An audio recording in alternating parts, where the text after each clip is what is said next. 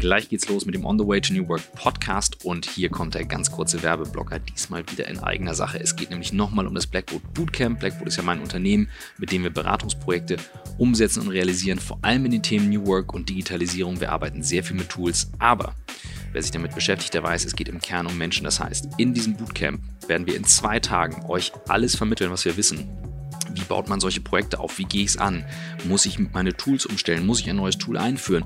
Wie gehe ich mit dem Workspace um? Weil Workspace ist für uns nur ein Tool für die Kommunikation, aber ein sehr mächtiges Tool. Wie beziehe ich die Menschen ein? Wie baue ich Change auf, um das Ganze eben tatsächlich zu begleiten?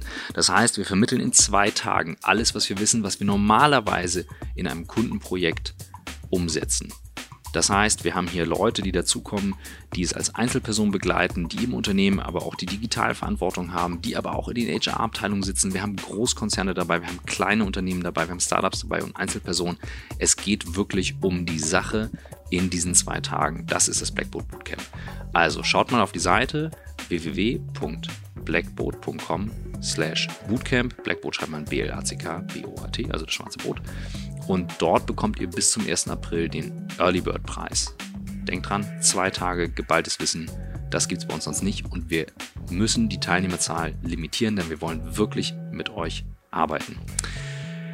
Falls euer Chef sagt, hm, schwierig, oder falls ihr einen Chef habt, selbstverständlich klauen wir eisenhart die großartige Idee von OMR.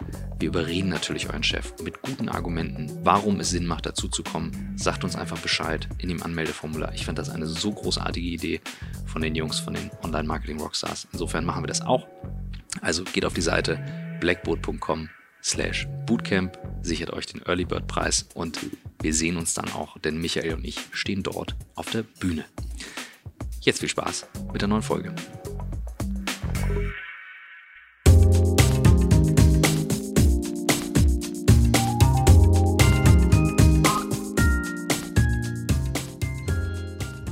Herzlich willkommen zum On the Way to New Work Podcast. Wir sind immer noch in Berlin, einer der schönsten und innovativsten und lebendigsten Städte dieses Landes. Ich sitze hier mit meinem Partner Christoph Magnussen. Mein Name ist Michael Trautmann und wir sind zu Gast bei einem wirklichen Wunschgast. Wir sitzen bei Julius van der Vandeler, Kampagnen- und Strategieberater. Ähm, wir kennen uns schon einige Jahre. Ähm, wir haben uns kennengelernt durch ein Thema, was du äh, live nicht nur verfolgt, sondern mitgestaltet hast. Du warst äh, Mitglied Nummer 50 im äh, Kampagnenteam von Barack Obama. Ich habe damals äh, eher Fanboy-artig einen Aus Aufsatz von außen geschrieben, ähm, der sehr beachtet war, weil wir auch gut recherchiert hatten, aber in den Gesprächen mit dir habe ich dann eben doch gemerkt, wie viel ähm, da noch mehr passiert ist. Und ähm, als wir angefangen haben mit unserem Podcast, äh, war auf der ersten Zehnerliste der Wunschkandidat warst du, dass wir jetzt erst in der dem zweiten Hunderter-Block bei dir sind. Das hat, hat äh, damit zu tun, dass wir irgendwie, ja, irgendwie nicht gut organisiert waren am Anfang, aber dankbar sind, dass wir jetzt hier sind. Ich freue mich, dass es jetzt klappt. Großartig. Super.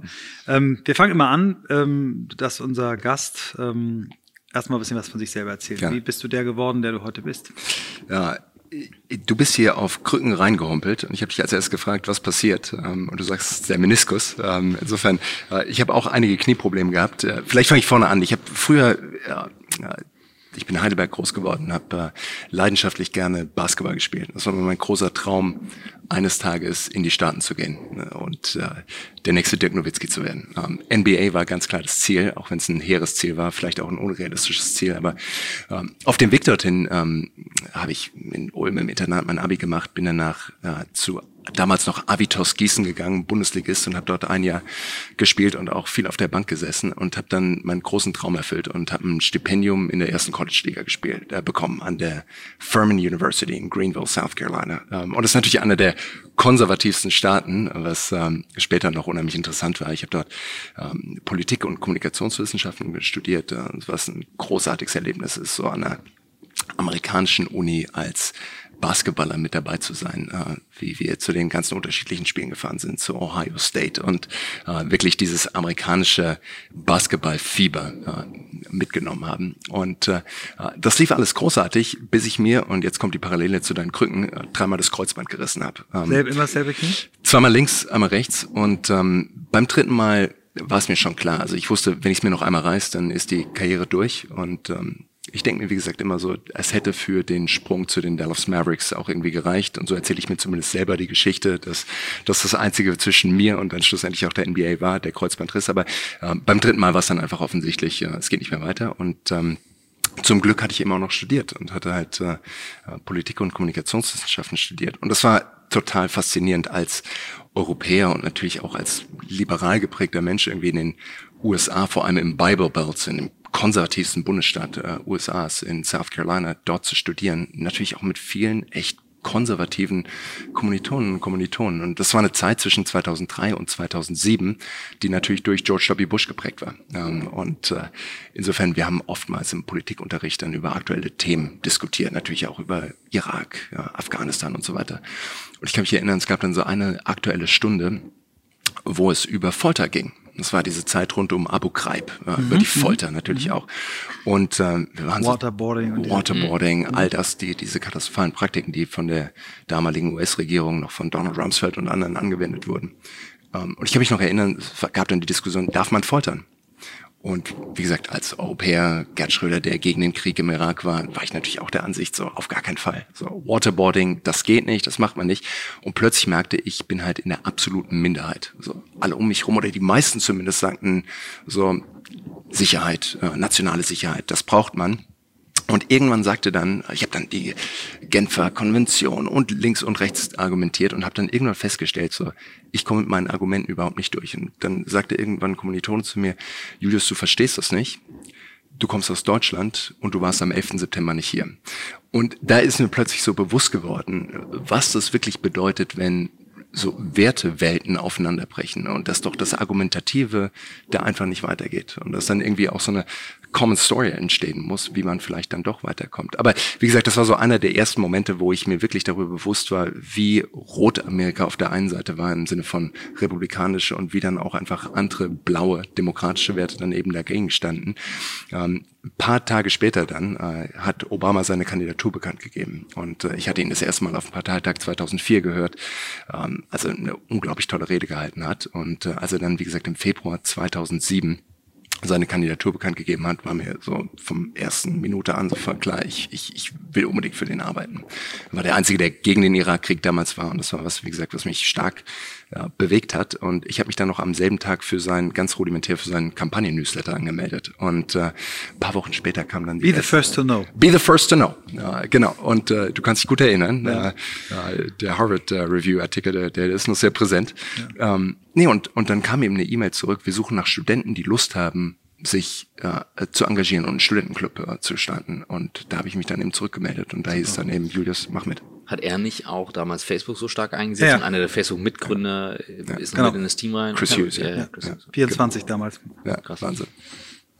Und ich glaube, wir waren alle so etwa um diesen Dreh, 24, 25, so diese Kampagne waren alles junge Leute. Ich meine, wir haben mit einer Handvoll Leute angefangen und in diesen Erklär 80, mal, wie du da rein, äh, du, du musst dich vorstellen. Ah, äh, gerne. So ich ich ich habe wie gesagt die ersten zwei drei Monate habe ich noch studiert und habe dann mhm. noch mein, mein mein mein Studium dort fertig gemacht und dann am Tag nach dem Studium hatte ich mein Vorstellungsgespräch. Davor ging es noch los, dass wir eben noch freiwillig äh, Studenten organisiert hatten, die Lust hatten, zu einer Veranstaltung hinzufahren. So nach Orangeburg, South Carolina, zu einer der ersten Debatten, die war damals von Google gesponsert. Und das war noch komplett ohne Secret Service, ohne all diese, äh, das, was dann später dazu kam. Und Obama hat debattiert und wir standen am Schluss noch da drum rum. Und äh, da habe ich David Pluff, den Kampagnenmanager, kennengelernt und eben auch Obama, der dann noch zum Handshake runtergekommen ist und gesagt hat, oh, great job, guys. Oh, you guys did fantastic. So in dieser Richtung, wie man ihn kennt. Und ähm, da wurden dann Kontaktdaten, wie gesagt, mit, mit dem Kampagnenmanager ausgetauscht, die dann gesagt haben, hast du nicht Lust, hier hauptamtlich für uns zu arbeiten? Und nochmal, das darf man nicht mit der zweiten Obama-Kampagne vergleichen, mhm. sondern es war am Anfang komplett Grassroots, ohne Secret Keiner wusste, ohne all das. Niemand dachte. Vorwahlen schafft, ne? Ja, jeder da, meine ganzen Professoren haben damals gesagt, so arbeit doch für Hillary Clinton, dann hast du vielleicht auch die Möglichkeit, da noch irgendwas draus zu machen. Mhm. Mein Vater rief mich an und sagte, bitte, bitte geh doch zu Clinton, so vielleicht kriegst du dann eines Tages einen Job im Weißen Haus. Ähm, so, wir wissen alle, wie es gekommen ist. Äh, Obama war the real deal. Aber ähm, das waren so die ersten Momente und ich hatte dann am Tag nach meinem Uni-Abschluss das erste Vorstellungsgespräch und ähm, habe dann den Job mit dem Titel äh, Community Organizer bekommen und war für Pickens County verantwortlich. Pickens County, muss man dazu sagen, ist der konservativste Wahlkreis in ganz USA. Kein Wahlkreis. Schick den Deutschen dahin. Schick den Deutschen dahin. Kein Wahlkreis äh, ging mit einer hohen, höheren Prozentsatz an George W. Bush in den 2004er Präsidentschaftswahlen. Und das war mein Zuhause dann für die, für die Vorwahlen in South Carolina, was absolut faszinierend war. Äh, Retail Politics zu lernen, äh, wie man im Endeffekt von Haustür zu Haustür geht, äh, Klinken putzt, Argumente führt an den Barbecues vor den Footballspielen. Und da habe ich echt viel über Politik gelernt. Ja, großartig. Ja. Du hast das 18 Monate gemacht? Genau, es ging dann eben in, in South Carolina los und dann äh, ging es später durch äh, äh, Virginia und Georgia und Ohio und äh, äh, Missouri. Und äh, in Missouri war ich dann verantwortlich für die Youth Vote, das heißt alles zwischen 18 und 35, was unglaublich spannend war. Du hast schon gesagt, äh, Chris Hughes von Facebook mhm. hat damals mitgearbeitet. Das war der erste so digitale oder zumindest soziale Wahlkampf, äh, Social Media Wahlkampf, auch wenn der Spiegel dann später geschrieben hat, Obama gewinnt die Wahl auf Facebook, wo ich auch dachte, tausend Dank. Ähm, das war, du hast es damals echt gut ja. in dem Artikel aufgeschrieben, so, da war so viel mehr als ja, so ein bisschen Facebook hier und da. Aber das war dann meine Aufgabe im Endeffekt, ähm, Wählerinnen und Wähler zwischen 18 und 35 zu mobilisieren, erstmal zu identifizieren und dann zu mobilisieren. Und die sozialen Medien waren natürlich großartig. Es war damals noch komplett uncharted territory. Äh, wir konnten mehr oder weniger machen, was wir wollten. Wir hatten Geld, wir hatten Kandidaten, der mehr oder weniger dafür geschaffen war, äh, dort mhm. erfolgreich zu sein.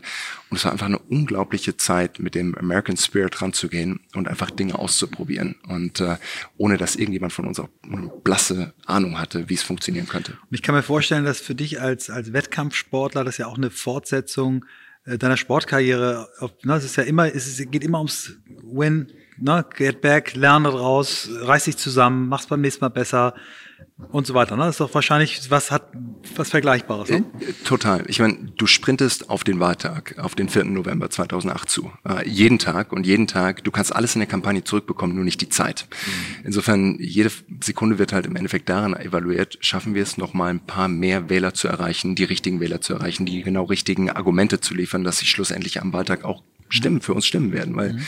Am Schluss kommt es halt auf die 50 plus 1 drauf an und es gibt kein Redo, wie wir wissen. Was sind so für dich, äh, es ist ja jetzt zehn Jahre her Richtig. und wir reden über New Work, wir, aber du weißt, wie, wie sehr ja. ich das schätze, was du da getan hast, aber vielleicht können wir doch mal für unsere Hörerinnen und Hörer was, was glaubst du, waren so die, die Erfolgsfaktoren? Warum hat er gewonnen damals? Was waren so die drei bis fünf Dinge, wo du sagst, das, das war's, was den Unterschied gemacht hat? Also ich glaube, oft wird gesagt, ähm, Obama, wie gesagt, hat die sozialen Medien so wahnsinnig gut genutzt. Ich glaube, wir wissen alle, das war es nicht alleine. Ähm, ich glaube, das, das Erste und das Wichtigste, was oft unterschätzt ist, äh, gute Kampagnen müssen in den Zeitgeist reinpassen und der Kontext muss stimmen. Und ähm, ich glaube, es wird oftmals vergessen, wie die Stimmung damals war. Acht katastrophale Jahre George W. Bush, ja, Irak, Afghanistan, die Finanzkrise von 2008. Das war der Backdrop, in dem unsere Kampagne überhaupt stattgefunden hat. Insofern, äh, wir hatten erst George H. Bush, dann Bill Clinton, dann Bush Jr. und dann sollte Hillary Clinton wieder gewählt werden. Die Leute waren hungrig für Change. Und ich würde argumentieren, dass im Endeffekt die Bewegung schon längst da war und Obama schlussendlich der Katalysator für diesen Change, für diesen Wunsch mhm. nach Neuem da war. Mhm. Und diese Gap, die musste eben gefüllt werden. Und mhm. da war natürlich Obama der, der brillante Kandidat. Dazu kam aber natürlich auch, dass er es geschafft hat, seine Geschichte in einem größeren Kontext zu erzählen. Ja wir alle hatten so unsere eigene Geschichte, warum wir zu diesem Wahlkampf gekommen wurden, äh, gekommen sind. Und die Geschichte wurde auch, äh, wurde wirklich dran gearbeitet, so unseren Purpose auch zu formulieren. Aber es waren zwei Komponenten. Das eine war so äh, die Story of Self, Obamas Geschichte, äh, die Geschichte von uns allen, die dort mitgearbeitet haben. Das andere war aber auch the Story of Us. Ja, und dann so Story of Self und Story of Us zusammenzuschieben und zu sagen, warum machen wir das genau zu dem jetzigen Zeitpunkt?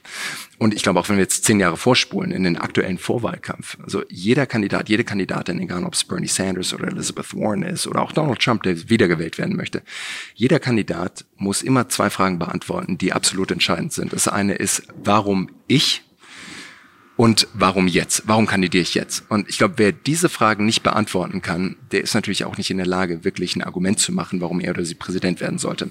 Und ich glaube, das hat Obama in diesem 2008er Wahlkampf mhm. beantwortet und vor allem besser beantwortet als Hillary Clinton und auch die anderen ganzen Kandidaten.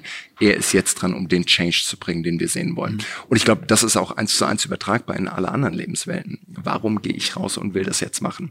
Wer diese Antwort nicht liefern kann, der tut sich natürlich unheimlich schwer. Und äh, ich glaube, da ist einiges dran, egal wie man sich anschaut, ähm, ob das jetzt äh, Elon Musk ist oder wer auch immer. Äh, so, es gibt Leute, die können ihren Purpose unheimlich gut formulieren. Mhm. Das ist aber nicht nur der persönliche uh, Purpose, der dort formuliert wird. Also nicht nur die Story of Self, es ist halt eben auch the story of us in dem aktuellen kulturellen Zeitkontext, in dem wir uns gerade befinden. Ja, ich finde es äh, sehr, sehr, gut zusammengefasst, viel besser, als äh, wir das in unserem Artikel hingekriegt haben. Ähm, das ist schön, wie du ich, mir ähm, schmeichelst. Ähm, nein, nein, wirklich, das ist natürlich auch klar, du warst, warst, du warst dabei. Ich habe wollte ein, eine Frage, die ich mir fest vorgenommen habe. Ich, äh, ich habe einen Punkt gehabt, äh, an dem ich gedacht habe, jetzt weiß ich, er wird gewinnen. Okay. Würde ich gerne austauschen. Sag du, erst, sag du erstmal deinen. Ähm, ich meine, ich könnte jetzt sagen, ich wusste es von Tag eins, mhm. sonst hätte ich nicht für ihn gearbeitet. Ja, äh, aber am Anfang war es ein klarer Wunsch. Ähm, ja. Ich glaube, so der Punkt, wo es mir relativ klar war und äh, war, war der, als die, die Wirtschaft wirklich im September in den Keller gegangen ist, ähm, äh, Lehman Brothers äh, äh, pleite gegangen sind und John McCain dann vor die Kameras trat und sagte, the fundamentals of the economy are strong. Und ich dachte halt einfach, so out of touch kann niemand sein. Ähm, aber darüber hinaus, ich meine, wir hatten unsere ganzen Internal Pollings, wir hatten ähm, im Endeffekt die Indikatoren, die alle auf grün standen, mhm. äh, dass Obama ein unheimliches Momentum dabei hatte. Aber es waren auch die, die Veranstaltungen, ähm, ja, links und rechts und wie man mit den Leuten gesprochen hat, diese Energie, die man auf den Straßen gesehen hat. Ich bin selber ähm, so damals noch in Pickens County, South Carolina, ähm, ich habe natürlich nach Afroamerikanern gesucht, die unsere Kampagne unterstützen in dem konservativen South Carolina. Insofern bin ich dann immer unter der Woche zu den ganzen Pastoren von den African American Churches gegangen und habe gefragt, kann ich die letzten fünf Minuten vom Gottesdienst am Sonntag haben? Und ich meine, es war eine absurde Situation, weil da kommt jetzt ein zwei Meter großer weißer Deutscher, der nicht wählen darf, am Sonntag in Gottesdienst mit tausend Afroamerikanern. Ich sitze hin, ich habe den einen Anzug an, den ich habe und klatsch mit und sing mit.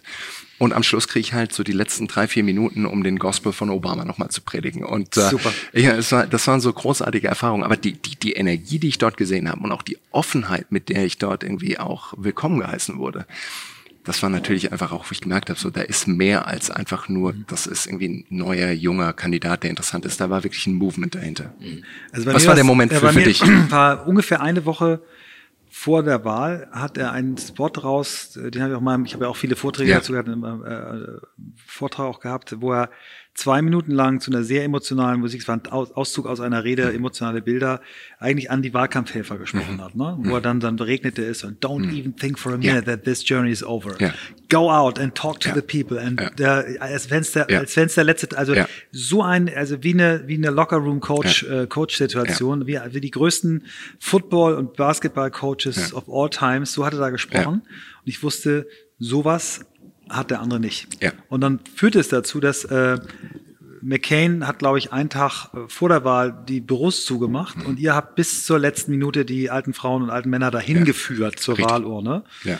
Und ähm, das war großartig. Ja. Das war die Rede war in Virginia ja. und es regnete, er war nass bis also und so war großartig. Ja, wir verlinken den mal, ich, ich verlinke den mal, weil das ist wirklich so ein, so ein, so ein Stück Kommunikation. Ich, ich habe damals, also wir versuchen jetzt auch ja beide so unseren Dotted äh, oder Linking, äh, wie sagt man noch? Connecting the Connecting, Dots, was Connecting das, äh, wo ich immer sage, was waren bei mir so die Momente, wo ich gespürt habe, dass sich etwas in der Art und Weise, wie wir arbeiten und wie wir mhm. führen oder geführt werden, ändert. Und das mhm. war bei mir ein ganz fetter Dot. Und ähm, ich habe das auch in einem, in einem äh, Kapitel gehabt, äh, dieser, dieser Adaptive Leadership, sein, ja. sein Style. Ne? Das, vielleicht sagst du da noch mal ein bisschen was zu dem Führungsstil, ja. weil das war, glaube ich, äh, einer der ersten, der auf dem Level so geführt hat. Ja, also ich glaube, so über Führung in Kampagnen könnte man wirklich auch mal ein größeres äh, Werk äh, äh, äh schreiben. Aber ich, auf der einen Seite war die Obama-Kampagne so wahnsinnig offen. Ähm, Obama, der von vornherein auch in den ersten Gesprächen damals mit dem Kampagnenmanager David Pluff schon gesagt hat, so, als er gefragt wurde, was für eine Kampagne sollen wir eigentlich machen? Äh, auf der einen Seite gesagt hat, es soll positiv sein. Ich will nicht einfach nur die anderen durch den Schmutz ziehen, was glaube ich in der 2008er Kampagne gelungen ist. 2012 war das komplette Gegenteil, weil es auch notwendig war, muss man dazu sagen. Aber 2008 ist es absolut gelungen. Das andere war eben, ich will eine Bottom-up Grassroots Campaign haben. Soll wie in seiner eigenen Biografie, er hat als Community Organizer in den Streets von Chicago gearbeitet und genau so sollte diese Kampagne auch aufgebaut sein. Von Haustür zu Haustür, von Personal Story zu Personal Story. So naiv das vielleicht auch klingen mag, so jetzt später. Aber ähm, so war das Ding aufgebaut. Und gleichzeitig war das eine der hierarchischsten Organisationen, die man sich vorstellen kann. Ich meine, wir sind innerhalb von 18 Monaten von einer Handvoll Leute, äh, Obama, Michelle und drei anderen, auf 5000 Mitarbeiter gewachsen. 5000 Hauptamtliche durch alle 50 Bundesstaaten. 5000.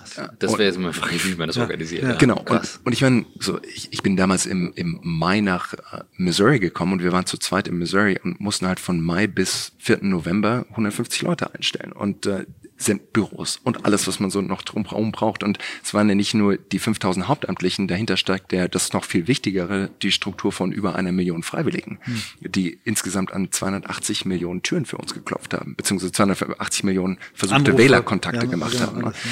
Und äh, das musste äh, äh, organisiert werden. Insofern, auf der einen Seite brauchtest du natürlich so eine overarching narrative, eine gemeinsame Message, the story of us, wie wir den Wandel herbeiführen wollen. Und gleichzeitig brauchtest du natürlich aber auch knallharte Metriken, wie im Direktvertrieb. Wie viele Anrufe, Michael, hast du schon gemacht, Christoph? Wie viele Türen hast du heute geklopft? Wie viele Freiwillige hast du äh, äh, organisiert? Und das war wirklich, es gab eine Metrik für alles. Mhm. Es gab enormen Druck natürlich auch, wenn es darum ging, dass abends in der gemeinsamen Conference Call nochmal jeder durchgehen musste, wie viel Anrufe, wie viel Geld eingenommen wurde pro Start was jeder im Excel-Spreadsheet vor sich hatte, mhm. aber trotzdem nochmal im Telefonat einmal durchgegangen ist, weil wenn ich dich natürlich mhm. frage, so, was hast du eigentlich heute dazu beigetragen, dass wir unserem Ziel einen Schritt näher kommen, dann erhöht das natürlich auch nochmal die persönliche Verantwortung. Insofern, es war, wie gesagt, beides. Ähm, eine unheimliche Kultur von Innovation, wo jeder mit reingenommen wurde, aber im Endeffekt wurde immer die Frage gestellt, bringt uns das einen Schritt näher zum Erreichen unseres Ziels. Mhm. Krass. War das dann im Ergebnis als, als, als Wahlsieg. Ich kann mich noch genau erinnern, ich war im Hamburger Flughafen 6 Uhr morgens oder 5.59 Uhr CNN. Ja. 150 Leute gucken auf den kleinen Mickey Maus Schirm, ja. die jetzt eine Nadel fallen lassen können, als er da eine Rede gehalten hat. Und da wusste ich übrigens, ich muss einen Artikel schreiben. Das war so der Moment. Ähm, war das so einer der Lebenshöhe, beruflichen Lebenshöhepunkte, wo du gesagt hast, das ist eigentlich geiler als, als College-Liga-Gewinn, äh, also als March Madness? Als March Madness. Ähm, äh, wie, wie hat sich angefühlt? Das, ich, also dieser Moment, wir waren im, im Boiler Room in Missouri, in St. Mhm. Louis und äh, haben halt die ganzen Zahlen schon den ganzen Tag über reinbekommen und haben geschaut, wo ist Turnout High, wo ist Turnout Low, wo gehen die Leute wählen, wo nicht, wo müssen wir nochmal neue äh, Ressourcen deployen, also wo schicken wir nochmal Freiwillige hin und nochmal in Pockets, wo niedrige Wahlbeteiligung um 12 Uhr mittags äh, ist, wo schicken wir nochmal Leute hin, dass die nochmal dort direkt an Türen klopfen, wo schicken wir nochmal den Kandidaten über Satellitentelefon hin, dass dort nochmal lokale Radiointerviews geführt wurden. Also wir haben am Tag selber nochmal die Ressourcen neu deployed, um nochmal, wie gesagt, die Wählermobilisierung zu erhöhen, okay. was man sich so kaum vorstellen kann. Nee, das der, kannte ich auch nicht den Teil. Ja. Wahnsinn, ja. Und, äh, und äh, ich kann auch Screenshots raussuchen von den interaktiven Landkarten, wo was wie aussieht. Aber,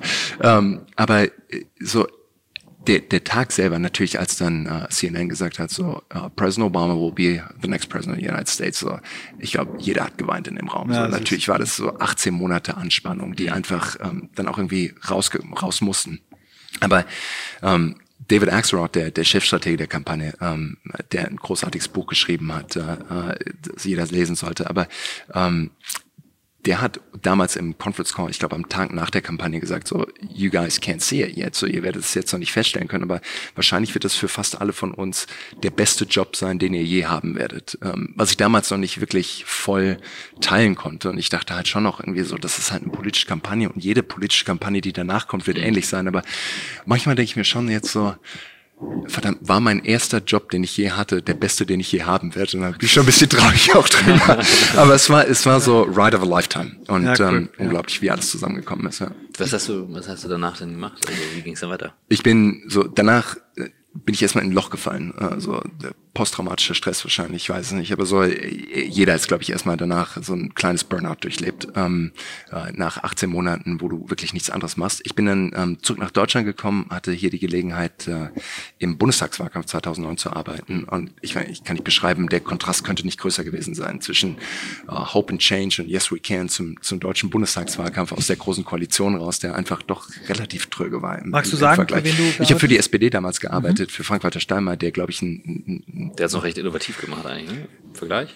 Wie gesagt, im, im Vergleich halt dann doch wieder nicht. Ja, Aber okay. man muss also auch fairerweise dazu sagen, ich meine, die Obama-Kampagne, die damals äh, 690 Millionen Dollar online eingenommen hat, ähm, versus ein das SPD... Mal, hatte ich hier gesagt. Ne? ich komme noch zu meinen Fragen. versus ein SPD-Bundestagswahlkampf oder ein CDU-Bundestagswahlkampf, der halt 25 Millionen kostet. Also das sind einfach Größenunterschiede, die man sich nicht mhm. vorstellen kann. Und ähm, wie gesagt, äh, wenn du gegen George W. Bush in der größten Finanzkrise seit der großen Depression kandidierst, ähm, versus halt in Deutschland, in dem es relativ gut läuft und du eigentlich auf der Regierungsbank mit der Kanzlerin sitzt, da ist halt schwer, einen polarisierenden ja. Wahlkampf äh, klar zu machen. Was mir so nicht bewusst war. Ich habe dann äh, jede Nacht so Folgen von The West Wing geschaut, um mich nachts wieder aufzubauen und nächsten Tag wieder in, zur Arbeit zu kommen. Nein, aber das war, war dann eine Station, die danach kam. Was war da dein Job? Also was ähm, war Berater der Kampagne? Genau, ich war, war, war äh, im Endeffekt ein Embedded-Berater, mhm. der in der Nordkurve saß, dort mitgearbeitet hat und an Mobilisierungskonzepten gearbeitet hat. Ähm, danach kam dann äh, die, die Klimakonferenz in Kopenhagen, mhm. ähm, was für mich unheimlich äh, wirklich besonders war, damit zu arbeiten, weil damals schon klar geworden ist, wie, wie groß das Thema ist, wie wichtig das Thema ist. Obama ist dann nach Kopenhagen geflogen und hat dort eine Rede gehalten und äh, so sehr ich Obama während des Wahlkampfs unterstützt habe, habe ich mir natürlich auch damals schon gewünscht, kannst du nicht mehr machen? Ähm, ja, können wir nicht noch einen Schritt weitergehen mit Klima? Und ich glaube, retrospektiv hat Obama unheimlich viel gemacht, äh, auch mit Paris, aber im Endeffekt dann doch noch nicht genug. Und ich hoffe natürlich jetzt auch auf diesen 2020er Wahlkampf, dass da noch deutlich mehr gemacht wird bezüglich Klima und auch Klimaschutz. Aber ähm, das waren dann so die ersten Stationen danach. Ähm, ich bin 2012 zurückgegangen in die USA, für die Wiederwahlkampagne gearbeitet in Ohio, was wie gesagt ein komplett anderes Setting war. Nach diesem positiven Hope and Change Wahlkampf dann wirklich ein ja, negativen Wahlkampf gegen Mitt Romney zu machen, wo Mitt Romney, der damalige King-Kandidat, als im Endeffekt Killerkapitalist positioniert werden musste, damit Obama da trotzdem siegreich rausgehen kann und äh, wo dann plötzlich nicht mehr Social Media interessant war, sondern dann das so der erste Big Data Wahlkampf war und mhm. da wieder mhm. was komplett Neues sich aufgemacht hat, wo ich wieder unheimlich viel lernen konnte über Wählermobilisierung, all diese Aspekte wie Daten im Endeffekt den gläsernen Wähler äh, herbeibringen und auch in Ohio weitestgehend äh, das ermöglicht haben. Und äh, nach dem 2012er Wahlkampf bin ich zurück nach Deutschland gekommen und habe mich dann selbstständig gemacht als Kampagnenstrategieberater. Und äh, auf der einen Seite arbeite ich mit äh, äh Non-Profits, mit politischen Kandidaten, mit Parteien zusammen, ähm, wenn es darum geht, eben Mobilisierungsstrategien zu entwickeln, Fundraising-Strategien zu entwickeln, aber vor allem eben Message Development zu machen. Wie können wir natürlich auch unsere Botschaft im breiteren Kontext kommunizieren? Ähm, und das andere ähm, äh, Thema, das, glaube ich, äh, unheimlich viele Parallelen bringt, ist eben Cultural Campaigning, wo man sagt so, wie können wir die Kultur, die in politischen Kampagnen gelebt wird, eine positive Kultur, äh, Thriving for Change, wie kann man die natürlich auch in Organisationen mit reinbringen und wie kann man natürlich dort auch die notwendige Veränderungen herbeibringen, äh, dass eben auch purpose-driven gearbeitet werden kann. Was natürlich immer ein Unterschied ist von einer Kampagnenorganisation mit dem Ziel Weißes Haus oder Bundestag oder sonst irgendwas, wo es einen klaren Stichtag gibt, versus ein großes mittelständisches Unternehmen oder ein Konzern, der natürlich sagt so, wir wollen ja auch noch die nächsten 30 Jahre da sein. Was machst du mit deinem arbiträren 18 Monate Ziel? Ähm, aber wo man, glaube ich, trotzdem auch Parallelen sehen kann. Wie muss eine Kampagne aufgesetzt sein, damit wir in relativ kurzer Zeit auch die notwendigen Resultate sehen können? Die, das sind ähm, sehe ich ganz viele Parallelen. Ich denke jetzt gerade an den, an den Friedhof, der sagte, es braucht eine kulturelle Veränderung für New Work. Ja. Ne? Und du kannst ja nicht nur eine Idee haben, sondern du musst ja in irgendeiner Form, ich denke gerade, du hast das Handwerk ja wirklich von der Pike auf gelernt. Ähm, wie kriegst du das umgesetzt und wie bewegst du die Leute nachhaltig? Auch emotional. Und du hattest im, im Eingangsgespräch gesagt, dass du dir gerade ähm, bei einem der großen äh, äh, Coaches der Welt was angeschaut hast, der nutzt das ja nun auch. Und ja, ja. Vielleicht magst du da noch was zu erzählen, weil das fand ich äh, faszinierend. Ach, äh, ich war ich war letztes Jahr bei bei Tony Robbins. Ähm, ich glaube, man kann echt viel über Tony Robbins sagen. So, wer Tony Robbins äh, gerade irgendwie auf auf YouTube nachschaut, äh, uh, I'm Not Your Guru ist die Netflix-Doku, die über ihn gemacht wurde. Äh, ein Typ, der ähm, zwei Meter groß ist, Hände hat, die irgendwie gefühlt fast noch mal größer sind als meine. Ähm, Eine Stimme wie, ne, wie, wie Reibeisen. Die einfach rührt. Also äh, Wahnsinn, äh, zumindest nach eigenen Angaben äh, Milliarden Dollar Business hochgezogen hat. Ja. Aber der es schafft, einen Raum wirklich zu verwandeln. Ähm, und äh, ich meine, wir waren da mit 5000 Leuten im Konferenzzentrum in, äh, in, in Amsterdam und äh, erstmal wurde der ganze Raum auf 16 Grad runtergekühlt. Weil Tony Robbins sagt so, die Aufmerksamkeit geht runter mit jedem Grad, äh, die Temperatur steigt. Insofern 16 Grad, wir haben alle gefroren wie die Schneide, das ist unglaublich. Aber wir saßen alle aufrecht äh, und kerzen gerade von 8 Uhr morgens bis 1 Uhr nachts dort, ohne Pause. Ähm, und Tony Robbins stand die komplette Zeit vorne auf der Bühne und hat halt eben auch erzählt, ähm, wie er sich das Ganze vorstellt, ähm, äh, was wir für unterschiedliche Themen haben. Und wie gesagt, hat es geschafft, die Aufmerksamkeitsspanne von allen Leuten in diesem Raum zu halten. Und ich glaube, das ist natürlich ein Ansatz zu sagen, was für, was für Mittel gibt es, Leute zu mobilisieren. Das ist eine Frage, die ich mir immer wieder stelle. Und ich glaube, ich habe es vorhin schon gesagt, diese, dieser Aspekt Story of Us, uh, Story of Self, ähm, dass das zwei zentrale Elemente sind. Ich glaube, Veränderung, wir müssen natürlich den größeren Kontext auch irgendwie zeichnen.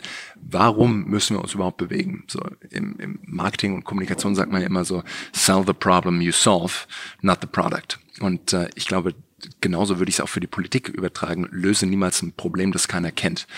Das bedeutet aber auch, dass wir das Problem auch klar aufzeigen müssen und so natürlich auch Betroffenheit auslösen müssen. Insofern der Widerstand gegen die Veränderung ist immer gigantisch, äh, bei uns allen. Wir sind alle träge und weigern uns natürlich auch erstmal uns zu verändern. Aber er ist, glaube ich, kleiner als, äh, wenn ich auf der anderen Seite nehme, ähm, auf der einen Seite Betroffenheit, auf der anderen Seite eine klare Vision, wo es hingehen muss äh, und dann natürlich auch schon noch den ersten Schritt formulieren muss. Und ich glaube, diese relativ einfache Logik, so diese Formel der Veränderung, glaube ich, kann man überall ansetzen.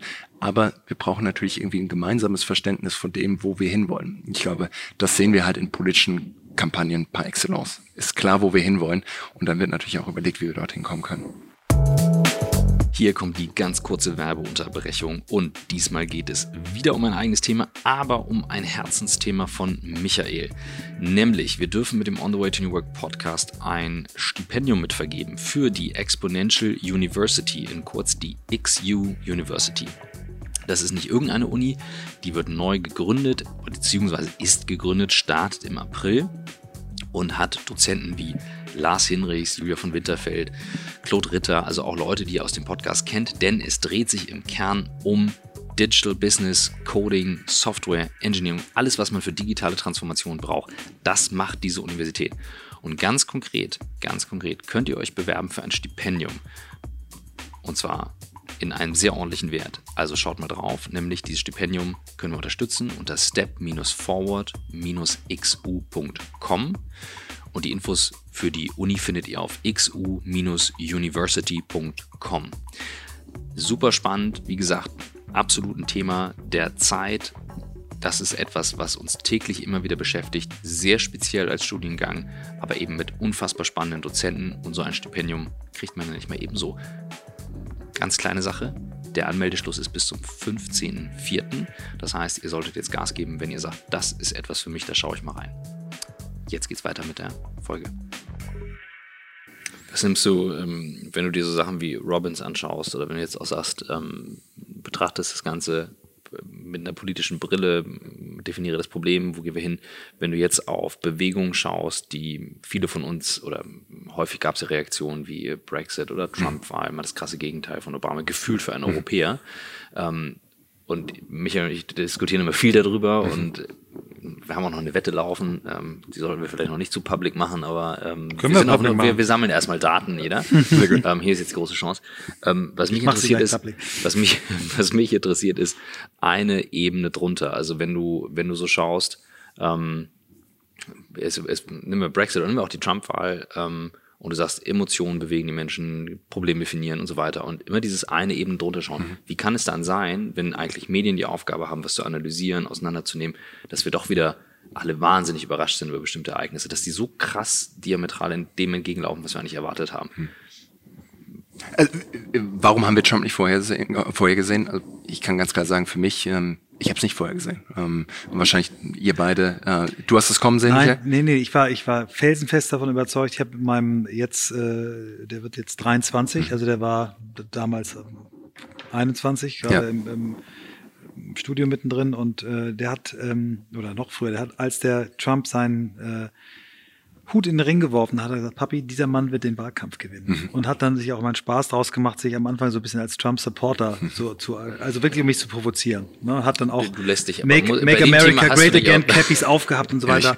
und am Wahltag hat er geheult. Er war völlig fertig. Oh und da habe ich erst gemerkt, dass es eigentlich nur war, um mich zu ärgern. Aber der hat es wirklich vorhergesehen mhm. und hatte auch gute Argumente dafür. Hat sich sehr damit beschäftigt und hat auch, also ich, ich hatte den Begriff vorher noch nie gehört, Flyover States. Ne? Der hat mir ganz früh mich damit konfrontiert, dass er sagt, pass auf, der adressiert Themen, hm. die diese ganzen Westküsten- und Ostküstentypen, die du kennst ja. und die wir kennen. Äh, Papi, hast du uns schon mal jemals mitgenommen in irgendeinen Bundesstaat außer Kalifornien und äh, äh New York, New York und äh, äh, vielleicht noch Boston? Ja. Nein, hast du nicht. Ja. So und wir sind West- und Ostküste und das war. Ja. Worauf ich hinaus will ist und das ist das sind so diese Punkte. Ähm, es war ja nun kein Geheimnis, dass der super früh super professionellen Team hatte. Jetzt auch für die Wiederwahl am Tag der, der Wahl, des Wahlgewinns hatte er sein Team für die Wiederwahl schon wieder aufgestellt. Und auch den und Slogan. Keep America ja, great. Ja, so, wo du denkst so, und das, das wollte ich dich eben fragen. Also ist das so? Also sind die dann einfach so professionell, dass du mhm. so nüchtern sagst, okay, wir entwickeln eine Kampagne, wir bauen das auf, super systematisch. Weil wenn das so professionell geht, dann frage ich mich, wo sind die Profis? Ja. Und es geht jetzt gar nicht um Politik, sondern ja. es geht um alle möglichen Themen. Also ich glaube, ich habe gesehen, wie, wie 2008 und dann 2012 wirklich die professionellsten Kampagnenapparate mhm. aufgebaut wurden, die zu dem Zeitpunkt je jemand in der Politik gesehen hat, mit Obama eins und dann auch zwei. Ich würde argumentieren, dass die Clinton-Kampagne wahrscheinlich mit den professionellsten Kampagnenapparat hatte, den man je gesehen hat. Auch deutlich professioneller als der von Trump. Würde ich die Hand für ins Feuer legen. Allerdings ist halt deutlich mehr noch notwendig als einfach nur den besten Kampagnenapparat mhm. bauen. Ähm, es hängt halt doch extrem im Kandidaten zusammen. Und ich weiß, wie schlimm sich das anhört, wenn ich sage so, äh, man braucht einen besseren Kandidaten. Und dann ist natürlich die Antwort so, Trump ist eigentlich ein wahnsinnig guter Kandidat gewesen. Nur, wir haben eben gerade gesagt so, sell the problem you solve. Das mhm. ist ja im Endeffekt das, was Trump par excellence gemacht hat. Und ich glaube, es gibt niemanden, der besser ist als Trump. So. Die Einwanderer kommen aus Mexiko. Das sind Vergewaltiger, das sind Drogendealer und so weiter und so weiter. Wir brauchen eine Mauer, damit machen wir Amerika wieder großartig. Ähm, die Chinesen ziehen uns über den Tisch. Wir brauchen Importzölle auf Stahl und so weiter und so weiter. Nehmen uns unsere Arbeitsplätze. Nehmen uns unsere, unsere großartigen Autos. Damit schaffe die ich Deutschen. Genau. Damit schaffe ich wieder Arbeitsplätze. Make America Great. Jedes Thema, jedes Problem, das er angesprochen hat, hat er immer wieder auf im Endeffekt seinen Slogan zurückgeführt. Make America Great. Und so ist ein Narrativ draus entstanden. Hat genau gemacht wie, wie Obama. Hat ein Thema durchgehalten, mhm. durchgezogen. Während die anderen immer hin und her springen und in jeder äh, Runde wieder neu argumentieren und ah nee, also ja, steuern so und so. Genau. Und, und ich meine, ich frage euch beide, ähm, vielleicht seid ihr jetzt die falsche Zielgruppe, aber so, jeder kann sich ja, der jetzt gerade zuhört, fragen, so, was war der Slogan von Trump? Make America Great Again, klar. Was war der Slogan von Clinton? Kann ich mich nicht erinnern. Das, ich weiß, der Pfeil, dieses schreckliche Pfeil-Logo noch, das war, habe ich gedacht, was machen die da? Aber, aber der, der Slogan, oder ich frage euch, was waren die Top drei Themen, die Clinton durchsetzen würde, wenn sie Präsidentin ist. Keine Ahnung. Ich kann mich an nichts erinnern. Trump hat 800 Millionen Dollar für seine Kampagne ausgegeben. Clinton hat 1,3 Milliarden ausgegeben. Und ich meine, ich vermute, die, ihr beide, äh, wie auch die meisten Leute, die zuhören, lesen regelmäßig die Zeitung, Klar. sind informiert. Und den meisten von uns wird uns wahrscheinlich einfallen, was Clinton wirklich umsetzen wollte. Der Slogan von Clinton war uh, Stronger Together. Ja. Gemeinsam sind wir stärker. Am Anfang war es irgendwie I'm with her. Aber mhm. ähm, es ist halt nicht hängen geblieben. Und ich glaube, das sehen wir in so wahnsinnig vielen Wahlkämpfen. So, bei Brexit ist klar. So, wir schaffen es, Großbritannien im Endeffekt auch wieder großartig ja. zu machen, sobald wir uns abspalten. Was war die Message von Remain? Ja. Äh, was war die Message im letzten Bundestagswahlkampf von Martin Schulz? So. Mhm. Ähm, insofern, es mhm. fällt einfach auf, Hillary Clinton hatte niemals diesen Message Arch, diesen, mhm. diesen, äh, diesen Narrativ, den sie gebraucht hätte, um wirklich zu erklären, wofür sie steht. Und bei Trump war es so offensichtlich. Ähm, äh, und ich glaube, dass das, wie gesagt, ein maßgeblicher Aspekt ist. Immer wenn jemand Change haben will, dann braucht, reicht es nicht nur zu sagen, wo ich hin möchte, sondern ich glaube, ich muss halt eben auch den Kontext beschreiben, mhm. wo wir gerade herkommen und wo wir hinwollen. Und das, und das ist eben das geil, das krasse Learning. Und deswegen hatte ich da gerade gebohrt in dieser Kombination mit einem Apparat. Ne? Also du, du hast die Message, du hast den Kontext und dann baust du in kürzester Zeit diesen Apparat ja. auf, um das umzusetzen. Und das ist natürlich was in Zeiten von Veränderungen, wie viele haben Angst vor, vor Veränderungen durch ja. Digitalisierung, ja. wo man sagt, okay, jetzt lass uns doch einmal nüchtern gucken, was passiert hier eigentlich gerade. So, und das, das finde ich so unfassbar spannend. Genau. Äh, bei mir, ich habe das dann Post natürlich postrationalisiert, als, als, als mein Sohn noch Recht behielt. Ich habe wirklich, war wirklich tief, tief geschockt und habe dann angefangen, Bücher zu lesen. Ich habe, glaube ich, insgesamt jetzt drei Bücher über ihn, die über ihn geschrieben wurden, gelesen.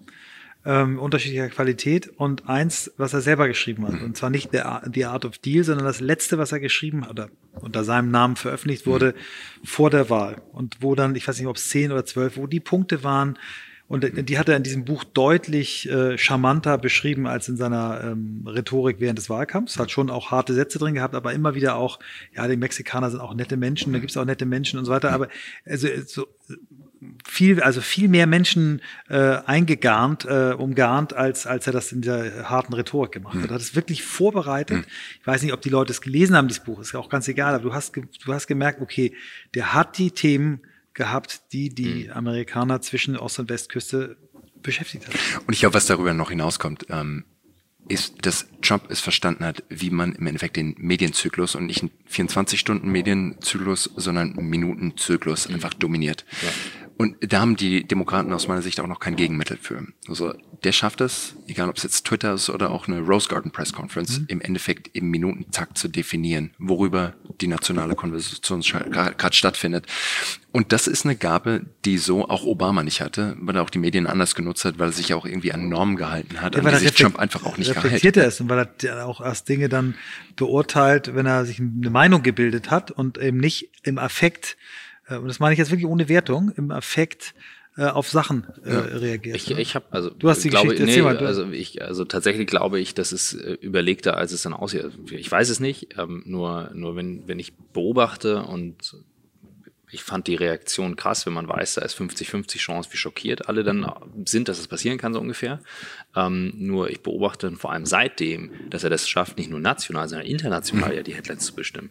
Ist und der Wahnsinn, jede Erwähnung, ne? ja. jede Erwähnung, und das ist halt so ein Ding, und jeder kann politisch sein, wie er will, aber jede Erwähnung im Social Media Bereich ist Support. Hm. Erstmal, erstmal bist du überhaupt da. Hm. Wenn du nicht da bist, kannst du überhaupt hm. gar nichts machen. Also der ist konsequent da. Hm. Und äh, mir sagte einer neulich, ähm, ich weiß gar nicht, wer das erzählt hat, ob das im Podcast war, der beschäftigt ein Team an Leuten, die schauen, ähm, welche Themen gibt es auf der Welt und dann äh, für, für die Twitter-Feeds ähm, und dann, äh, was tweeten wir denn heute raus? Mhm. So, und ich würde ich sofort unterschreiben und glauben, weil das passiert ja nicht, das passiert doch nicht von alleine, dass du ständig oben stehst. Und das ist hart, das ist, das ist Arbeit und egal wie jetzt, wie gesagt, wer eingestellt ist, zu sehen, dass es ein Handwerk ist. Und du hast es gerade so eindrücklich beschrieben, dass es deine ersten zwei Jobs waren oder die, die, die zwei krassen Jobs waren. Was für ein Handwerk dahinter steht. Und da finde ich, kann man eigentlich nur beobachten, lernen, beobachten, lernen. Ansonsten ja. äh, guckst du nachher und guckst nach hinten und fragst dich, ja. uh, was hier gerade passiert. Richtig. Und äh, ich meine, wenn ich jetzt so die, die Evolution vom amerikanischen Wahlkampf auch anschaue, ich, wie gesagt, 2008 war ein, ein, Wahlkampf rund um die Kandidaten, was es im Endeffekt immer ist, war auch ein sozialen Mediengetriebener Wahlkampf. 2012 war dann dieser datengetriebene Wahlkampf, wo, glaube ich, erst langsam Leute wirklich auch merken, was damals schon passiert ist. Ich gebe mir so das Beispiel, ähm, ja, angenommen, du hast so einen 76-jährigen äh, weißen Wähler. äh, namens John Smith, der irgendwo im Fort von Houston, Texas wohnt. Wenn du in seinen Driveway reinschaust, dann siehst du dort einen äh, Chevy Pickup Truck. Ähm, na, du stellst vielleicht noch fest, er ist äh, äh, bei der National Rifle Association, also äh, Jäger und auch noch äh, Waffen. Äh, darüber hinaus hat er noch zwei Bibeln und eine Flasche Bourbon bei Amazon bestellt. So, dann sind das irgendwie acht Datenpunkten und es ist aber auch relativ schnell klar, das ist wahrscheinlich ein Republikaner. Ne? Und darüber hinaus haben wir Trump im 2016er Wahlkampf gesagt, dass sie 60.000 Datenpunkte je Wähler haben. Also nicht acht wie eben gerade, sondern halt 60.000. Und bei 215 Millionen Wahlberechtigten, ich meine, allein 2012 in dem Präsidentschaftswahlkampf hatten wir 20.000 Datenpunkte je Wähler. Wir haben in Ohio das Wahlergebnis auf 0,02 Prozentpunkte genau vorausgesagt. Also wir wussten für jeden einzelnen Wähler auf einer Score zwischen 0 und 100, wie hoch die Wahrscheinlichkeit ist, Christoph, ob du Obama oder Romney wählen würdest. Mhm. Michael, wie hoch die Wahrscheinlichkeit ist, ob du zur Wahl gehst oder nicht. Und ich glaube, damit kann man natürlich so unglaublich ja. klar und segmentiert ja. vorgehen. Und dann, wie gesagt, der nächste Schritt. Nur, das hatte die Clinton-Kampagne auch und ich glaube, da kommt eben der Unterschied dann eben auch dazu. Trump auf seine eigene Art und Weise hatte eine Authentizität um sich, die Clinton niemals hatte. Da kamen die E-Mails von WikiLeaks mit den ganzen Reden, die sie an die Wall Street gegeben hat. Und am Schluss haben sich Leute einfach gefragt, so, hat die wirklich unsere besten Interessen im, im Blick, äh, äh wenn wir sie wählen wollen oder nicht? Oder ist Trump im Endeffekt derjenige, der doch einfach hier auch nochmal ein neues Kapitel aufschlägt. Und ich glaube, schlussendlich wissen wir alle, wie es ausgegangen ist. Die Frage ist natürlich jetzt so, wenn ich auf 2020 schaue, schaffen es Demokraten, eine Geschichte zu erzählen, die im größeren Kontext ist als nur ihre eigene und wirklich eine Perspektive aufzumachen, dass sie Amerika auf einen anderen Pfad setzen können und sind vor allem auch genügend Leute einfach frustriert mit Trump und dieser ersten äh, Amtszeit, dass äh, ja, vor allem auch unabhängige Wähler sagen, wir können uns vorstellen, jemanden auf der anderen Seite zu wählen. Was schätzt du? Ich habe äh, irgendwann äh, in der Wahlnacht 2016 gesagt, ich bin raus aus dem Prognosegeschäft. ähm, äh, ich glaube, dass äh, zumindest einiges dafür spricht. Also wenn ich mir auch allein die Umfragewerte anschaue, im Moment ist Trump bei 41 Prozent äh, noch Zuspruch. Ähm, Obama hatte zum selben Zeitpunkt äh, in seiner Präsidentschaft 51 Prozent und das war, als er wirklich im Krieg um die Gesundheitsreform war. Mhm. Also selbst äh, Demokraten, Republikaner mal beiseite, aber selbst bei unabhängigen Wählern ist Trump im Moment so unbeliebt. Mhm. Aber nochmal, im Moment wissen wir noch nicht mal, wer der Gegenkandidat ja. oder der Gegenkandidat kann sein könnte. Kippen, ne? Insofern kann es in, ja. innerhalb von gibt's, Minuten geben. Gibt es eine Konstellation, wo du dir vorstellen kannst, äh, wieder rüber zu gehen? Ja, ich kann es mir durchaus vorstellen. Allerdings ähm, muss ich auch dazu sagen, das ist ein Höllenjob. Also man arbeitet sieben Tage die Woche von acht Uhr morgens bis Mitternacht ja. und ähm, du kriegst irgendwie einen Tag oder zwei für Weihnachten frei, aber ansonsten ist es halt durchgehend. Und ich habe damals 1500 Dollar eine Benzinkarte und ab und zu Pizza, was im, im Büro übrig geblieben ist. Äh, du musst wirklich, also wenn du da nicht an die Sache glaubst, dann ja. bist du da 100% falsch aufgehoben. Ich finde Kamala Harris als Kandidatin großartig, aber es ist noch kein Kandidat da, wo ich sage so, das ist mein ja. Obama. Und ich glaube, okay. du brauchst halt deinen Obama, um da nochmal rüber zu gehen. Ja, okay, super. Sag Bescheid, ich bin ja, dabei. Du bist dabei, sehr gut. Also ich habe auf jeden Fall echt äh, einiges jetzt, obwohl ihr den, mit dem politischen Ausflug bei Obama gestartet seid, war ich äh, fasziniert und habe gerade viel gelernt. Also super, das, äh, wunderbar. Gut. Lass uns nochmal, wir haben, wir haben ja. im Vorgespräch darüber geredet, weil du gesagt hast, ich, ich bin ja gar kein Experte für New Work. Wir interviewen ja nicht in erster Linie Experten für New Work. Du hast einfach neu gearbeitet für uns. Also ne, du, du hast einfach gezeigt und nicht drüber geredet. Das ist viel interessanter und authentischer, als wenn wir nur Leute interviewen, die drüber reden. Ähm, wir äh, haben ja nun durch auch durch die Begegnung mit Friedhof Bergmann und durch über 100 Podcast-Gespräche ähm, die Überzeugung gewonnen, dass eben New Work viel mehr ist als die Tischtennisplatte, die Flipcharts und die, die Cola-Automaten, sondern dass es wirklich eine Haltung dahinter ist. Und wir haben das Gefühl, dass keine politische Partei in Deutsch, weder in Deutschland noch in den USA wirklich erkennt, was da für ein Thema liegt, mit Sprengkraft in die eine Richtung und aber auch mit, mit äh, Chance in die andere Richtung. Wie siehst du diesen Kontext, was, oder wie ist die Rolle für dich der Politik bei der Veränderung der Arbeitswelt? Was glaubst du, gibt es da für Chancen, Potenziale? Wen siehst du da gut aufgestellt? Hm. Einfach mal so ein bisschen frei von der Leber. Ich finde ich, ich finde es wirklich beachtlich, weil ich noch nicht das Gefühl habe, dass irgendjemand da jetzt schon alle Antworten hat, wie auch, ne, muss man dazu ja. sagen.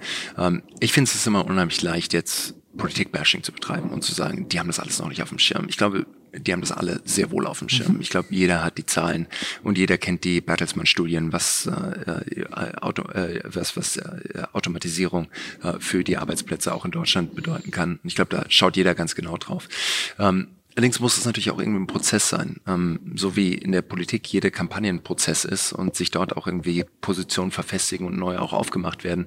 Glaube ich, braucht auch da eine Vision. Ich glaube, das ist der, der springende Punkt, wenn ich höre so Industrie 1.0, 2.0, 3.0, 4.0, jetzt sind wir irgendwie bei 4.0 Plus oder sowas oder Beta.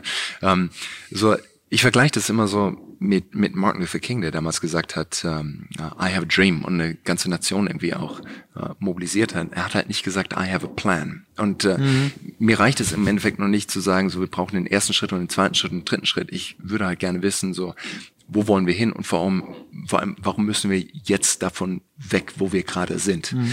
Und ich glaube, das wurde im Moment noch nicht skizziert. Mhm. Und ich glaube, es geht auch noch einfach, viele arbeiten und leben ja auch noch in relativ guten Verhältnissen. Mhm. So. Es gibt jetzt die unterschiedlichen Diskussionen über das bedingungslose Grundeinkommen. Ähm, hast du dann, vielleicht hast eine, du eine Position dazu? Ähm, ich habe die Position ähm, zum bedingungslosen Grundeinkommen, dass es eine interessante Idee ist, die man zumindest mal durchdenken kann. Ähm, dass es wahrscheinlich auch nicht schlecht wäre, einen Pilot dazu zu machen, wie es einige skandinavische Länder schon gemacht haben. Aber grundsätzlich, äh, glaube ich, muss man es dann natürlich auch durchdiskutieren. Haben wir nicht ohnehin schon eine Grundsicherung im Moment äh, mit Hartz IV oder was auch immer aus Hartz IV wird, dass die Grünen plötzlich auch und Robert Habeck eine Position zu Hartz IV entwickeln, ist ja auch was Neues und es zeigt auch einfach, was für eine gesellschaftspolitische Sprengkraft es hat und wie sich Leute jetzt damit auseinandersetzen. Aber ähm, es ist schon auch interessant, dass gerade das bedingungslose Grundeinkommen auch extrem aus dem Silicon Valley gepusht wird.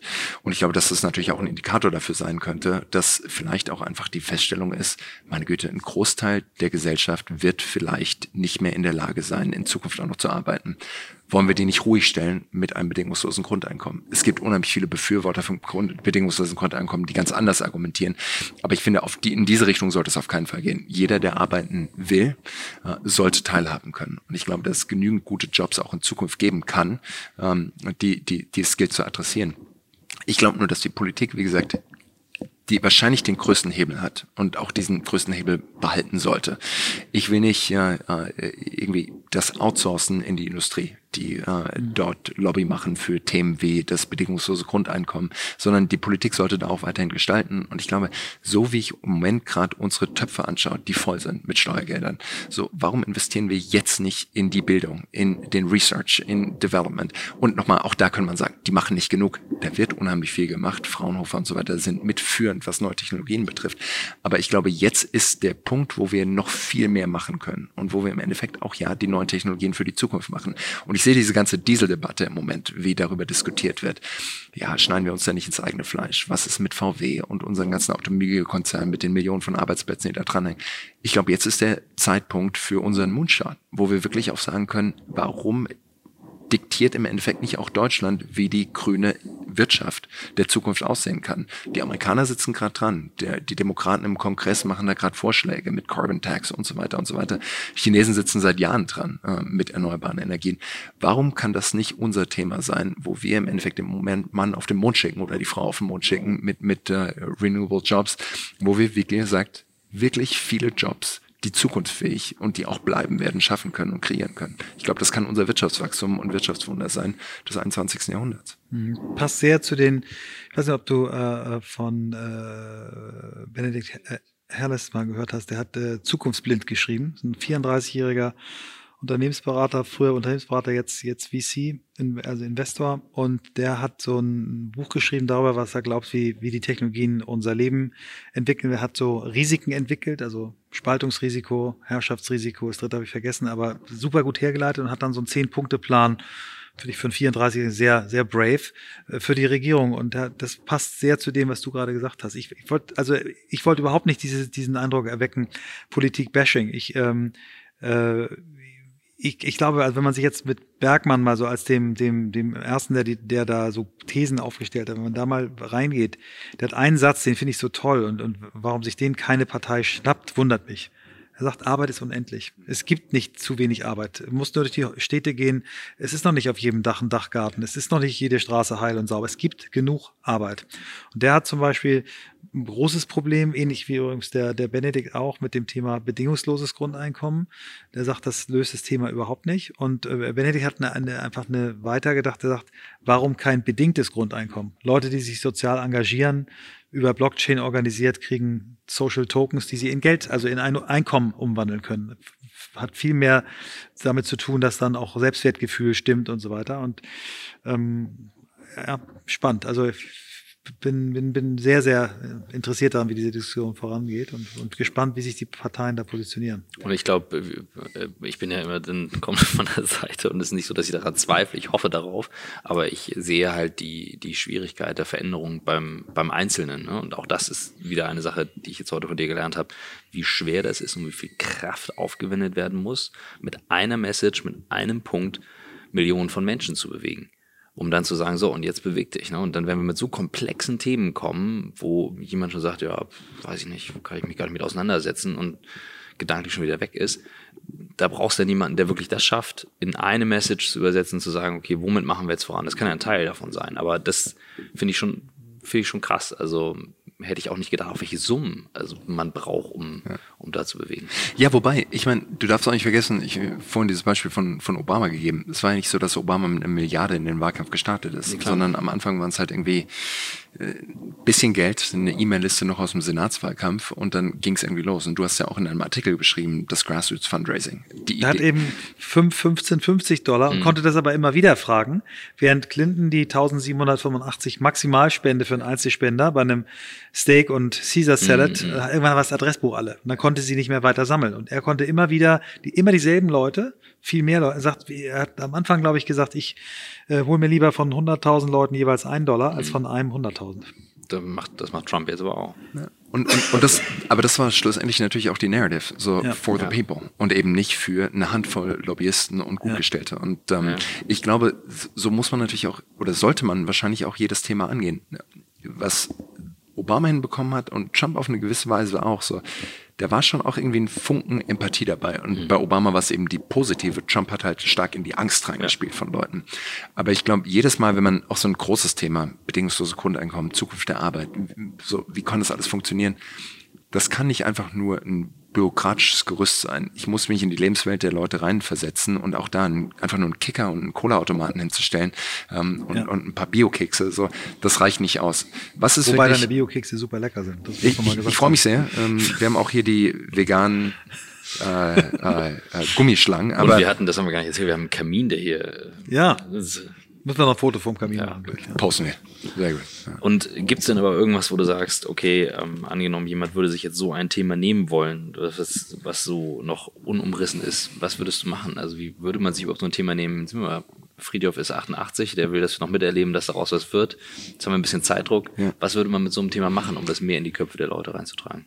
Ich glaube, das, das Wichtige ist erstmal nicht zu sagen, wir nehmen uns irgendein Thema, weil es einfach nur opportun ist, sondern ich glaube, jeder Kandidat sollte oder jede Kandidatin sollte sich selber treu bleiben und Der- äh, der nicht einfach dafür, nur ne? auf Also irgendein Thema. Friedhof- Genau. Friedhof hat sein Leben dafür Äh, gegeben. Genau, und ihr tut es auch. Insofern, wenn das eure Plattform ist für die Kanzlerschaft 2021, Also äh, können wir die durchaus Frage, drüber nein, sprechen. Nein, aber die Frage, was will ich wirklich, wirklich, ist Ja. doch eine so großartige Frage. Also das, das ist ja etwas, da kann man ja morgens einfach mal für aufstehen. Klar. Und die Frage aus meiner Sicht wäre jetzt einfach, ist der Moment schon da? Ich glaube, so, es gibt so wahnsinnig viele äh, Kandidaturen, die einfach gescheitert sind, weil der Kandidat einfach auch nur zu früh da war. Das Thema einfach noch nicht in der Gesellschaft angekommen ist. Ähm, wie oft haben wir schon von Ideen gehört, wo einfach gesagt wurde, es ist noch zu früh. Äh, jemand da draußen hat noch niemand das Thema gehört oder auch verstanden. So, nochmal, löse nie ein Problem, das noch keiner kennt. So banal es sich anhört. Aber manchmal Ja, muss ja. man Das halt ist auch. die Headline. That's the headline. Ne? So, und sell the problem you solve. Ähm, so, das sind schon Aspekte, die mit reinkommen müssen. So, ähm, wenn der Leidensdruck natürlich auch groß genug ist, und ich glaube, das kann man in einer Kampagne auch mit befeuern, ähm, dann kriegt man es hin. Aus meiner Sicht, wenn ich über Kampagnen nachdenke, und äh, du als Kampagnenexperte, ähm, äh, würde mich interessieren, was da dein Blick ist, aber Kampagnen aus meiner Sicht sind immer eine Antwort. Und die Antwort muss natürlich irgendeine Frage beantworten. Die Frage ist halt einfach nur, stellt sich überhaupt jemand da draußen die Frage, die meine Kampagne dann schlussendlich auch beantwortet? Und ähm, ich glaube, dass, wie gesagt, bei Trump, bei anderen der Punkt da ist. Und wenn wir jetzt über New Work sprechen, ähm, bedingungsloses Grundeinkommen, gibt es schon genügend Leute da draußen in Deutschland, die sich genau diese Frage stellen. Und ich glaube, das nimmt immens zu. Ähm, wenn wir über autonomes Fahren und so weiter, wahrscheinlich gibt es einen Haufen Leute, die Taxi fahren oder Bus fahren oder Bahn fahren oder sonstiges, die äh, als als Fahrer oder Fahrerin, die sich die Frage stellen, so wie lange geht es noch so weiter? Und ich glaube, dass da natürlich eine Constituency dafür ist, äh, die sich damit auseinandersetzen wollen. Und die Frage ist einfach, ist sie groß genug, um das wirklich auch als nationales Thema zu setzen? Ich finde, ich würde gerne deine Frage gleich beantworten. Ich finde es eine sehr, sehr schöne und äh, für alle Menschen verständliche ähm, Erklärung, was eine Kampagne macht. Ne? Also Mhm. Werber nennen das dann Insights. Also gibt es ein Problem, eine Frage, ein irgendwas, auf die ein, eine Kampagne dann mit, äh, mit, mit einer Idee einer Problemlösung und so weiter an. Das sehe ich ganz genauso. Ähm, und ich äh, kaufe das total, dass das äh, wahrscheinlich noch nicht so weit ist. Ich Mhm. glaube aber, dass die Volksparteien und ich nehme die FDP mal mit dazu, auch wenn sie und die Grünen, auch wenn sie nicht Volksparteien genannt werden, ähm, dass das ein Thema ist, was du jetzt glaubhaft besetzen musst und kannst, damit es vielleicht in acht, zwölf, 16 Jahren dann auch taugt, äh, mehrheitsfähig ähm, Wahlen zu entscheiden. Ähm, und da glaube ich, also das ist meine These, dass ähm, eine Partei wie die SPD, der ihre Arbeiterbewegung wegbröselt, das wird passieren in den nächsten 16 Jahren, ähm, da aus meiner Sicht ein Feld hätte, sich, sich zu positionieren. Aber wir werden das sehen. Vielleicht kommen wir noch mal zu, zu ähm, auch wenn, wenn wir ein New Work Podcast sind, interessiert uns natürlich auch jetzt äh, aktuelles Zeitgeschehen. Was glaubst du, wird bei der Europawahl passieren? Es, äh, es ist wahnsinnig schwer zu sagen. Prognosegeschäft raus. Nein, ich- okay, danke. Ja. Du bist zwar aus dem Prognosegeschäft aus raus, aber Prognosegeschäft raus. ähm, ja. Ist das äh, übrigens das Thema, zu dem ihr eure Wette laufen habt? nee, Nein, die, das aber das- das lösen wir gleich aber noch die, auf. Die, die revealen wir nicht, weil das nimmt die Spannung. Wir müssen noch Datenpunkte sammeln. Okay. Ich sehe hier so, the narrative arc wird noch aufgebaut. erzählen dir das gleich danach. Ähm, fantastisch. Ähm, ich twitter es dann. Nein, aber, ähm, äh, aber Hashtag New Work.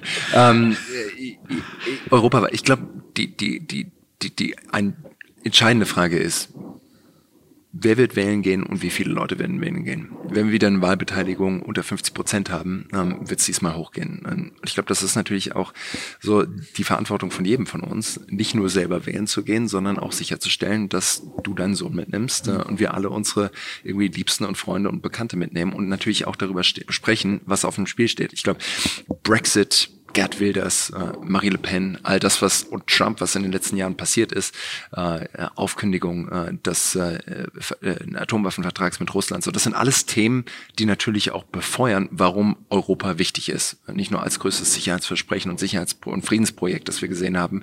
Ähm, wirtschaftlich natürlich genau dasselbe, aber ich glaube, wir müssen auch eben wieder nicht nur sagen, Europa ist wichtig, ja klar ist es wichtig, aber warum es wichtig ist und diese Geschichte eben auch erzählen.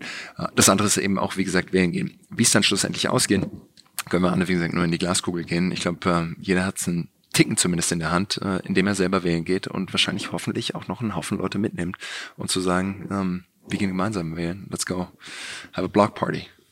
Ja, das ist schon, also das, das ähm, ich habe es ja eingangs gesagt, also ich habe mein politisches, Interesse über die letzten Jahre stark zurückgefahren, was nicht heißt, dass ich kein Interesse dran habe, sondern einfach verloren über wirklich dieses Polarisieren, was mich irgendwann ermüdet hat, wo ich gesagt habe, okay, das ist zu durchschaubar. Ähm, aber es stimmt schon, also für ein Wahlrecht äh, sind Leute gestorben, die haben das erkämpft, das wurde erfightet und ähm, da, gibt es bewegende Momente in der Geschichte, hochemotionale, bewegende Momente in der Geschichte, wo Väter, Mütter auf die Straße sind und nicht wieder zurück sind. Das ist echt, das ist ein Stück weit vergessen gegangen über dieses ja, Smartphone-Berieselung den ganzen Tag und ich nehme mich da selbst nicht aus. Also Ich sehe aber auch, warum Leute frustriert sind mit dem politischen Prozess und auch mit den Parteien frustriert sind. Und ich glaube, so, wir haben alle eine ähnliche Faszination, jetzt vielleicht nicht ganz wie bei Obama, aber auch mit Macron verfolgt. Und ich meine, allein die Art und Weise, wie plötzlich diese Bewegung zustande gekommen ist, en marche.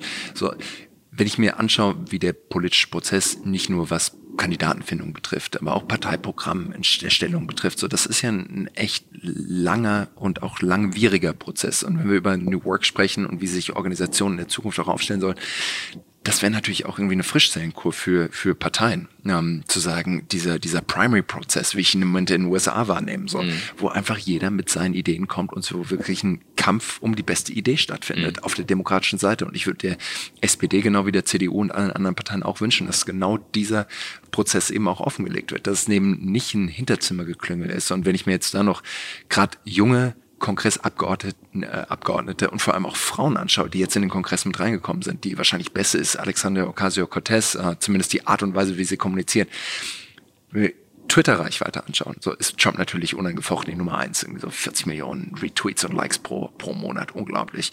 Die zweite mit sieben Millionen vor CNN, vor Obama, vor Nancy Pelosi, Chuck Schumer, vor allem, ist Alexander Ocasio-Cortez, eine Ende 20 Jahre alte aus der Bronx, die und äh, plötzlich ein Instagram Live macht beim, beim Kochen. Und ich meine, so, wir sprechen hier über eine junge Kongressabgeordnete, die, die, die Instagram Live. Und es geht nicht ums Medium, es geht nicht um Instagram, es geht auch nicht um Instagram Live, sondern es geht darum, dass sie Leute teilhaben lässt, Ja. wie ihre, Info die lässt sich teilhaben, wenn ihr neuer diplomatischer Pass ankommt und erklärt dir die Story dahinter. Ist es jetzt große Politik? Nein, aber es ist irgendwie eine andere Kultur. Raus aus dem Hinterzimmer, Authentisch. raus Das ist- aus irgendwie ja, Establishment es ist- beibehalten. ist authentisch. Richtig, es ist authentisch. Und es passt zu ihr. Und ich glaube, das ist entscheidend. Und die Form von Authentizität musst du erstmal durchhalten. Also ähm, jeden Tag Sachen zu produzieren, jeden Tag Content rauszuhauen, jeden Tag irgendwo dabei zu sein, wo die Leute sagen, das ist doch langweiliger Content. Nein, es ist nicht. Da haben wir auch öfters mal eine Diskussion drüber, weil, weil, und diese Grenze, und ich folge ja auch nicht jedem Influencer, aber es gibt halt Leute, wo man dann sagt, so, warum ist das jetzt, was ist jetzt dabei? Aber es ist ein Zeitgeist. Und ich glaube, den zu erkennen und dann auch zu schauen, wie passt meine Geschichte in die größere Geschichte rein. Ja. Wir sind schon, ich muss jetzt. Jetzt hätte ich es gemacht. Ja, ne, ich okay, mach nicht du mehr machst den bösen Okay, du machst das, alles So. Äh, letzte Frage, Ja. die wir, du darfst dir aussuchen. Es gibt zwei Fragen, die wir zum Schluss stellen. Entweder äh, beantwortest du uns die Frage, was sind so deine drei bis fünf äh, Bücher, die dich am meisten inspiriert haben? Ähm, oder was würdest du einem jungen Menschen 13, 14, 15 für die Zukunft wieder auf den Jetzt mache ich den Michael. Du darfst auch beides machen. Ja, ich darf auch beides beantworten. ähm, äh, was das Buch betrifft, ähm, ist es leicht. Das letzte, was ich gelesen habe, äh, äh, gerade fertig, Michelle Obama, äh, Becoming. Ähm, einfach eine wunderbare Geschichte. Ähm, ja, in einer Art und Weise erzählt, wie sie, glaube ich, nur wenige erzählen können, ähm, über Personal Struggles, ähm, äh, die Perspektivwechsel immer wieder hergestellt, wo man sich selber in den Geschichten, obwohl man nichts davon erlebt hat, aber trotzdem die Parallelen herstellen kann. Ähm, wunderbarer Read. Ähm, ähm, was würdest du einem 13, 14, 15-Jährigen empfehlen? Ähm, ich glaube, so banal es klingt, aber es ist halt einfach irgendwie reinstürzen und so take the chance. Ähm, äh, ich habe das selber erlebt wie gesagt, es kam ein Stipendium nach USA zu gehen und dort irgendwie College Basketball zu spielen. Und ich kannte niemanden dort. Ich bin da irgendwie reingesprungen. Es war die, eine der besten Erfahrungen aller Zeiten. Ich wollte dann eigentlich Jura studieren. Dann äh, kam halt diese Obama-Kampagne als, als Möglichkeit und dort, wie gesagt, einen Job zu nehmen im amerikanischen politischen System für einen Kandidaten, dem nie jemand irgendwie eine Chance ausgerechnet hatte, der am Anfang bei zwei Prozent Name Recognition war, äh, während die andere Kandidatin bei 99 90 war so. Das war ein Himmelfahrtskommando, aber da einfach reinzuspringen, auf der, auf dem Sofa von Spendern zu schlafen für 1500 Dollar im Monat mit der Benzinkarte, so, das so ist für uns alle mittlerweile auch schwer, diese Entscheidung wieder zu treffen. Und ich glaube, wenn ich nochmal 13, 14, 15 oder auch Anfang 20 wäre, würde ich sagen, so, lass den Komfort, dafür ist irgendwie noch dein ganzes Leben Zeit, ähm, sondern just do it. Ähm, und probier es aus, hol dir eine blutige Nase und noch eine und noch eine. Und äh, ich schaue auf die Obama-Kampagne zurück, so mit der rosaroten Brille. Das war bestimmt nicht alles wunderbar. Ähm, ich habe mir nur noch die besten Erinnerungen behalten. Aber so dieses, dieser Moment dabei zu sein und zu probieren. Ähm, und äh, wie gesagt, sich einfach eine blutige Nase zu holen, aber auch das, das Größte und Beste mitzuerleben. So, das ist die Aufgabe irgendwie von, von, von jungen Leuten. Geil. Vielen Dank. Vielen Dank.